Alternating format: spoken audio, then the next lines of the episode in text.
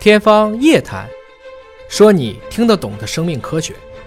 欢迎您关注今天的《天方夜谭》，我是向飞，为您请到的是华大基因的 CEO 尹烨老师。尹烨老师好，哎，向飞同学好。本节目在喜马拉雅独家播出。我们关注脑科学，脑科学有一个重大的突破，科学家首次向鸟类植入了记忆。这是德克萨斯大学西南医学中心的科学家首次成功向鸟类大脑植入了记忆。其实，大脑的研究，我觉得进展的速度近两年有点快啊。尽管是有一些是在动物身上做的，嗯，因为它让鸟类在没有教导的情况之下学会了唱歌，对就把唱歌的记忆传给它了。对，这怎么传递的呢？有可能在人的大脑当中实现吗？嗯，现在就是脑科学的进步有点过快，以至于有人说已经看见了人类的溃败啊，因为我们快干不过计算机了。其实，在一年多前我们讲过啊，是对这个类似于一种软体动物，好像是海螺还是什么的，直接移植了一部分，那它的记忆就可以被移植。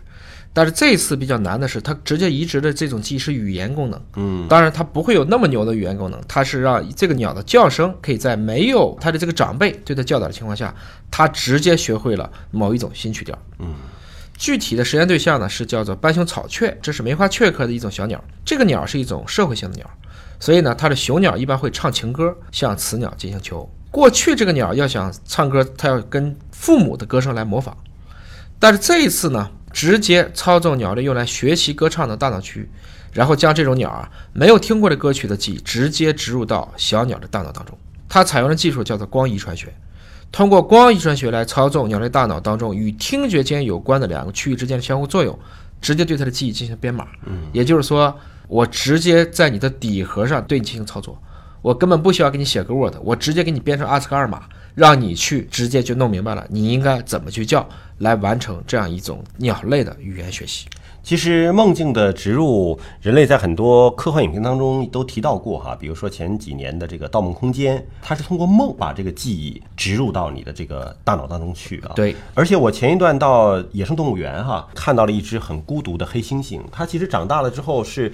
跟人的关系很亲密了，嗯，但是由于它从小到大都是跟人长大的，对，把这个母猩猩跟它关到一起，它们玩得很好，但可惜就无法繁衍下一代。嗯，就它不会，没有人教它，人类教是教不了的。是所以我想，如果真的可以记忆进行移植的话。就把那段记忆 给它，因为动物园努力过啊，说看片儿什么没 有用，这也学不会，可能真的是要把一段记忆给它。包括还有一个国产的电影叫做什么《记忆大师》，嗯，不就说你脑中最痛苦的某段记忆，我取走，或者什么想让你知道的记忆给你植入。这个如果真的在人的身上实现了，我觉得那未来真的还是有点可怕呀，这个事儿，对，是这对吧？可以期待，但是也有可怕的地方啊。没错儿，它这个原理呢，实际上是叫光遗传学，就是通过光来激活神经元。光照在它这个神经元通道上时间越长，鸟的歌声的音阶就越长。嗯，所以它就是通过长短的光照交替短时间，还有长时间的光照，慢慢的就把这个鸟就学会了一种歌曲的记忆。嗯，换言之呢，就是说任何一种鸟的叫声，我们听起来很悦耳，它是由一系列的音阶来组成的。那么这种鸟一般是听它爸爸的歌，然后慢慢的就学习模仿。而现在，因为科学家已经知道了，在鸟类大脑当中有一个叫 HVC 的一个区域，它主要就是学习这个歌曲的能力很重要。如果你干扰这个，它就可能就学不了了。那么这个区域的接收呢，是来自于另外一个叫做 NLF 的区域的输入，所以这个结构的神经元呢，在音阶的开头和结尾都会发出信号。那么科学家就通过光遗传学直接来调控刚才说的一个叫 HVC 这个神经元，第二个就是控制 NLF 这个通路，它们的连接或突触的一个神经活动。具体来讲呢，他们是把一些相关的基因插到神经元当中，使它们可以被光控制，然后再用小型的光纤，光纤就可以传递光的信号，直接把光照射到选定里大脑区。那么，他们对一些幼年的这样的一些小鸟进行了实验，这些从来没有接触过成年的，就他们父辈儿他不知道的，但是他们已经自己会唱歌了。嗯，三十天以后，他们就可以听到了最终歌曲当中的不同之处，比如说短脉冲光，这些鸟就短叫。